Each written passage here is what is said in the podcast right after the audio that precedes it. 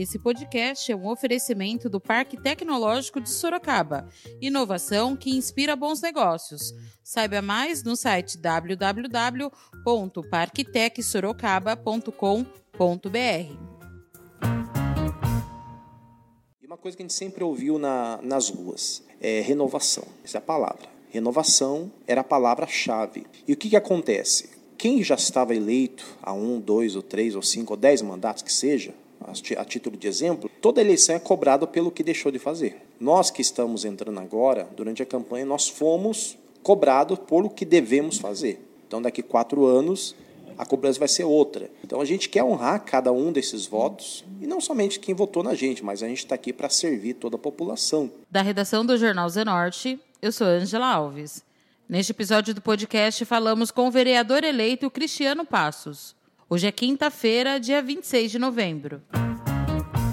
Com 4.722 votos, Cristiano Passos, do Partido Republicanos, fez uma live na redação do Jornal Zenorte. O vereador eleito Cristiano Passos começou falando sobre a sua história de vida. Sou Cristiano Passos, 40 anos, casado há 19 anos, e eu realizo trabalhos sociais há 20 anos, exatamente há 20 anos, desde o ano do final do ano 99 para 2000, eu realizo trabalhos sociais. Como comecei a fazer trabalhos sociais? Bom, como a grande maioria que está acompanhando esse momento, todos nós viemos de família humilde. Família humilde, família de pessoas que passaram fome, passaram dificuldades.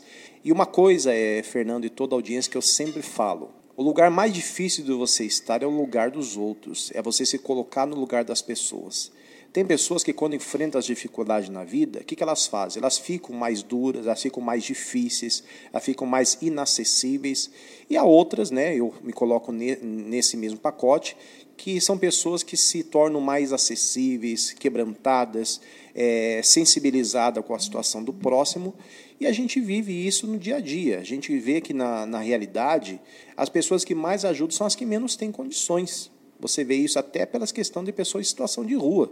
Você vê pessoas, por exemplo, que têm uma casa, têm uma família, elas deixam, por exemplo, maltratam filhos, maltratam pessoas dentro da própria casa, tratam mal os animais de doméstico, deixam de alimentar os animais domésticos, mas você não vê um morador de rua fazendo isso. Então, as pessoas que menos têm, as menos fazem. Voltando à minha história.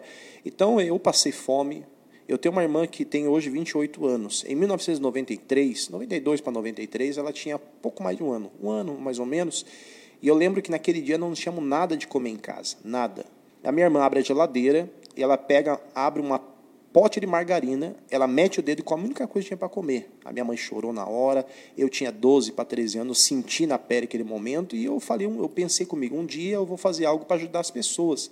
E quando eu comecei a trabalhar logo aos 13 anos registrado, eu comecei a fazer trabalhos sociais relacionados às igrejas, em 2000 eu comecei a realizar esse trabalho fora também, então a gente tem realizado isso, temos é, realizado, né, colocado em exercício essa obra há muitos anos. Até chegar aqui em Sorocaba, eu tive que fazer muitas coisas, eu viajei, estive fora do Brasil 11 anos, realizei trabalho humanitário, trabalho social na América Central. Durante oito anos e um mês estive na Nicarágua. É um país extremamente pobre, ele só não é mais pobre que o Haiti, mas é um país extremamente pobre onde as pessoas vivem com uma renda mensal de aproximadamente 60 dólares, esgoto a céu aberto, perigo o dia todo. País que teve guerra um país perigoso. Então a gente conviveu com isso. E eu fui para lá, eu não fui por um pedido meu, fui por uma missão. E eu retornei há, um, há cinco anos, né, aqui, estamos aqui em Sorocaba, tenho a minha família aqui. E eu decidi que aqui faria o mesmo trabalho que eu fiz durante esses anos e agora na Câmara Municipal com mais amplitude, fazer um trabalho macro agora, né, com toda a população. Cristiano falou como foram os 45 dias de campanha. Bom, a campanha, né, 45 dias, antigamente era 90 dias, né, era mais tempo. Aí então, o que, que acontece? Desde o início do ano passado, a gente já tem realizado alguns trabalhos, a gente já vem plantando isso há muito tempo.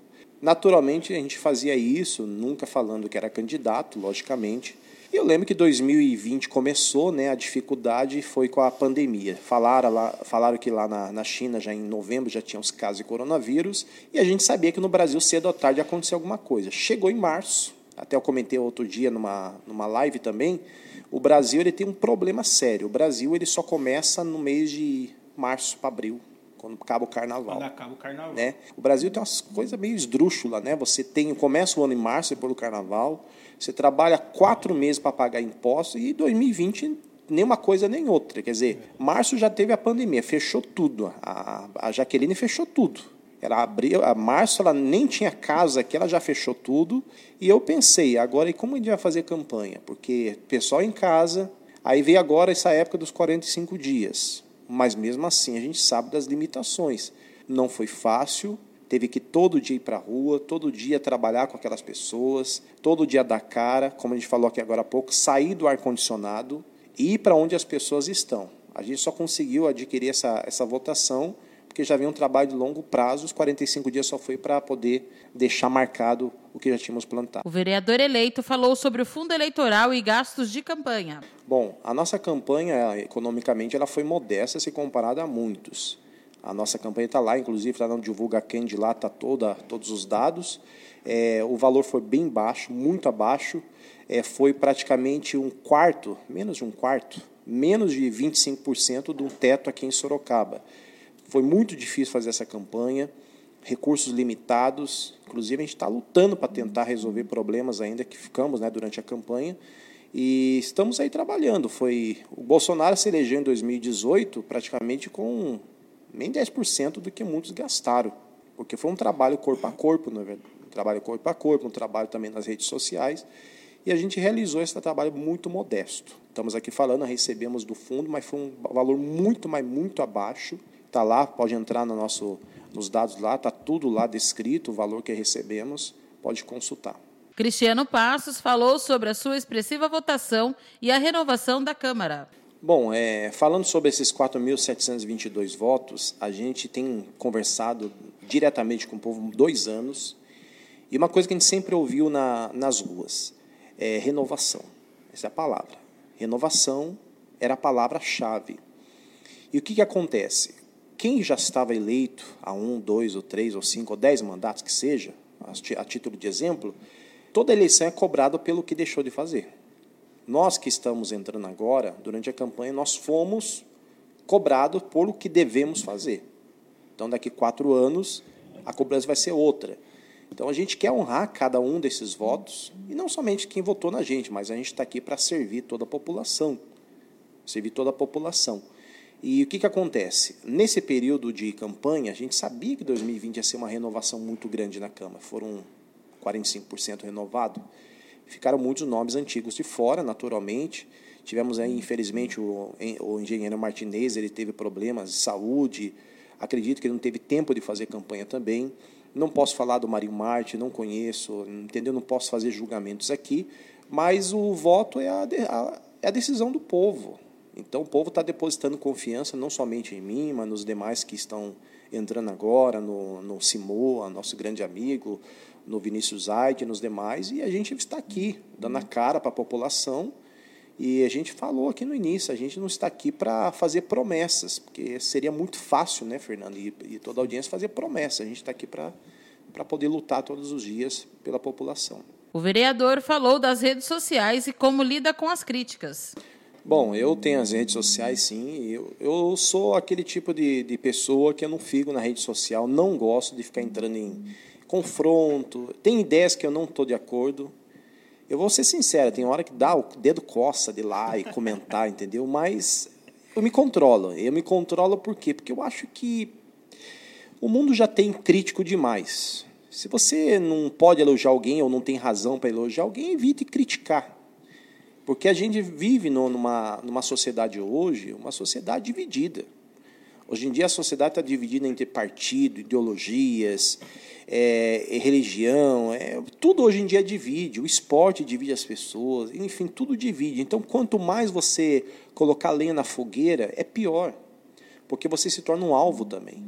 Então, aí muitos dizem, ah, mas você fica em cima. Não, eu não fico em cima do muro. Eu adotei, para mim, uma forma de trabalhar diferente. Eu sou daquele tipo de pessoa, o próprio Partido Republicanos ele é assim. O Partido Republicanos é um partido de diálogo. É um partido de diálogo. Não significa dizer que sendo um partido de diálogo que eu vou estar de acordo com ideias, por exemplo, a esquerda. Não, não, não tem problema nenhum na, na Câmara nós trabalharmos junto com a esquerda, desde que as ideias sejam favoráveis à população. Agora, se começar com aquelas ideias de, de ideologia de gênero, é, liberação, legalização da maconha, aí já é outro assunto, aí nós não vamos embarcar nessa. Aí somos totalmente contra.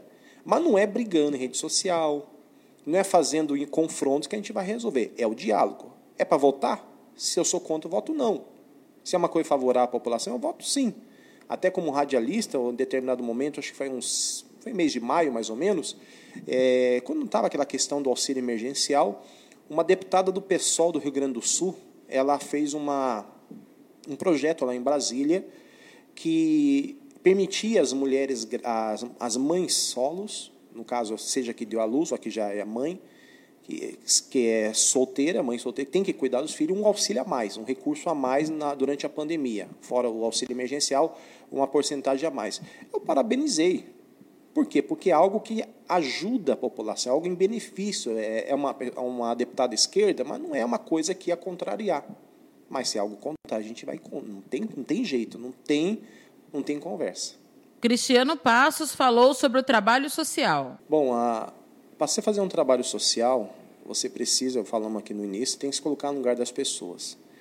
Custa tempo, leva tempo. Você tem que procurar apoio para isso. Porque o que, que acontece? Nós tivemos, por exemplo, na cidade de São Paulo, temos uma atividade muito bacana. O, você sabe que o, o CEAGESP, o CEAGESP, principalmente lá em São Paulo, a gente tem mais conhecimento sobre isso, ele descarta legumes, descarta frutas, legumes, verduras depois de um prazo vai para o lixo. Então, as associações de bairro da capital paulista, elas têm um CNPJ, um registro, que elas ajudam a população, que elas fazem um sopão é, duas vezes na semana, enfim, cada uma trabalha de uma maneira. Então, com esse, com esse documento, a CEAGESP lá de São Paulo permitia essas associações receber esses, esses legumes que estavam para ser descartados, selecionava eles e doava na população carente. Isso é um trabalho muito bacana também exercíamos isso na capital paulista. O que, que acontece? A parte do esporte, a parte da cultura, ela é muito importante também. Porque a gente tem falado sobre o esporte. O esporte ressocializa, o esporte é saúde, o esporte é vida. Então, se a gente trabalha com movimentos, campeonatos, a gente trabalha com grupo de pessoas, é, realizando mutirões, tudo isso que a gente faz ajuda a unir pessoas, ajuda a unir. Então, eu sempre trabalho nesse sentido, seja no esporte, seja com as comunidades, trabalhamos né, com mutirões, tudo isso a gente trabalha em prol de unir pessoas numa causa. O vereador falou sobre a causa animal. Muito bem, muito, muito importante é, ressaltar essa, essa causa, porque eu sou daquele tipo de pessoa, sei que é um assunto polêmico, mas eu falo o seguinte, né, que eu não confio, eu não confio em pessoas que maltratam animais mas eu confio no cachorro que não gosta de uma pessoa. Por quê? Até tem uma, um versículo na Bíblia que fala, né? Acho que é Provérbios que diz assim, é que o justo cuida da vida dos seus animais, mas a afeição dos, dos, dos ímpios é cruel. Isso é uma coisa que acontece. Na cidade você vê cachorros abandonados, você vê que o cachorro ele é, ele é de raça, mas alguém abandonou. E o, e o bichinho não sabe sobreviver. Você vê pessoas que pegam animais para fazer galo, rinha de galos. Aqui tem, eu tenho denúncia aqui em Sorocaba, em momento adequado eu vou colocar essa denúncia. A gente tem denúncia aqui que pessoas pegam, criam galos para rinhas, estão enjaulados para isso. A gente sabe de casos de pitbulls que eles colocam para brigas também. Então a gente é contra tudo isso. Eu tenho um cachorrinho que é resgatado, ele é de raça, mas ele é resgatado. A pessoa que tinha ele, ela deixava ele para fora de casa, tomando chuva, tomando frio, deixava metade do portão aberto para ele ir embora. Mas o bichinho não ia embora. Não ia embora. O bichinho era fiel, mas o dono maltratava ele. Então é, é uma causa muito complexa, tem muitos defensores, muitos defensores, mas mesmo tendo muitos defensores, todo dia aparece um caso de maltrato. Então, eu quero que a população saiba que eu seria um defensor da causa animal, sou um defensor, serei um defensor. Temos projetos sobre isso. Vamos agora em 2021 vamos protocolar esses projetos para poder ajudar a causa animal. Já temos inclusive já conversado com uma grande instituição que cuida de animais aqui em Sorocaba e vamos estar dando suporte com certeza. Cristiano falou sobre a votação para a presidência da Câmara. Começou, já está os bastidores está efervescente com relação à, à presidência. É, são várias opções que tem, mas a gente precisa de entrar num consenso. O Republicanos é uma bancada grande, a maior bancada aqui de Sorocaba. Nós representamos essa, essa, essa liderança do Republicanos e a gente vai entrar no consenso. O que for melhor para a cidade, o que for melhor para casa, para essa casa de leis, nós vamos sim seguir pelo mesmo caminho. Né? Tem muito pela frente ainda. Vamos conversar. Hoje teremos mais conversa à tarde, teremos mais conversas amanhã. O que nós queremos é o melhor. A gente não vai aqui priorizar nada além de, do, do ideal nosso, que é a causa, que é a população. A gente não vai entrar em brigas, a gente não vai entrar em discussões, porque é um complicado. Liderança, presidência, é complicado. Eu já estou até imaginando como vai ser esse dia primeiro nessa votação. Mas vamos discutindo isso agora. O vereador eleito deixou uma mensagem para os integrantes da sua chapa eleitoral e pediu agora voto para Rodrigo Manga. Agradecendo os 4.722 votos que tivemos nessa última eleição, dia 15, e dizendo aqui para a população o seguinte: conte conosco. Eu sei que nem todo mundo gosta da gente, nem todo mundo conhece, mas deixa a gente fazer a nossa parte, vamos trabalhar. E pode cobrar, claro, a gente sempre falou isso na campanha, pode cobrar, a gente vai estar trabalhando Inclusive, agradeço a vocês aqui do Zenorte pela oportunidade. A hora que precisar, estaremos à disposição também. E vamos colocar em prática né, tudo aquilo que a gente ouviu. A gente não vai fazer nada assim da cabeça. Tudo que a gente ouviu durante, esse, durante esses últimos anos e agora nos 45 dias, vamos estar colocando no papel, vamos realizar, vamos fazer projetos que venham beneficiar a população e depois a gente vai ser cobrado, como falei, está sendo cobrado para fazer agora, que a gente é o primeiro mandato. Outros foram cobrados, não conseguiram se eleger, outros foram reeleitos, estão sendo cobrados pelos que deixaram de fazer. Então a gente vai, vai fazer a nossa parte agora, a partir desse primeiro de janeiro. Tudo sobre as eleições em Sorocaba, inclusive a agenda diária dos candidatos, você pode conferir no nosso site www www.jornalzenorte.com.br barra eleições. Lembrando que, por causa da pandemia, as eleições municipais de 2020 tiveram o calendário alterado por meio da emenda constitucional aprovada pelo Congresso. O segundo turno está marcado para o dia 29 de novembro. Esse foi mais um podcast do Jornal Zenorte, trazendo para você as últimas notícias de Sorocaba e região. E nós voltamos amanhã com muito mais notícias, porque se está ao vivo, impresso ou online, tá no Zenorte.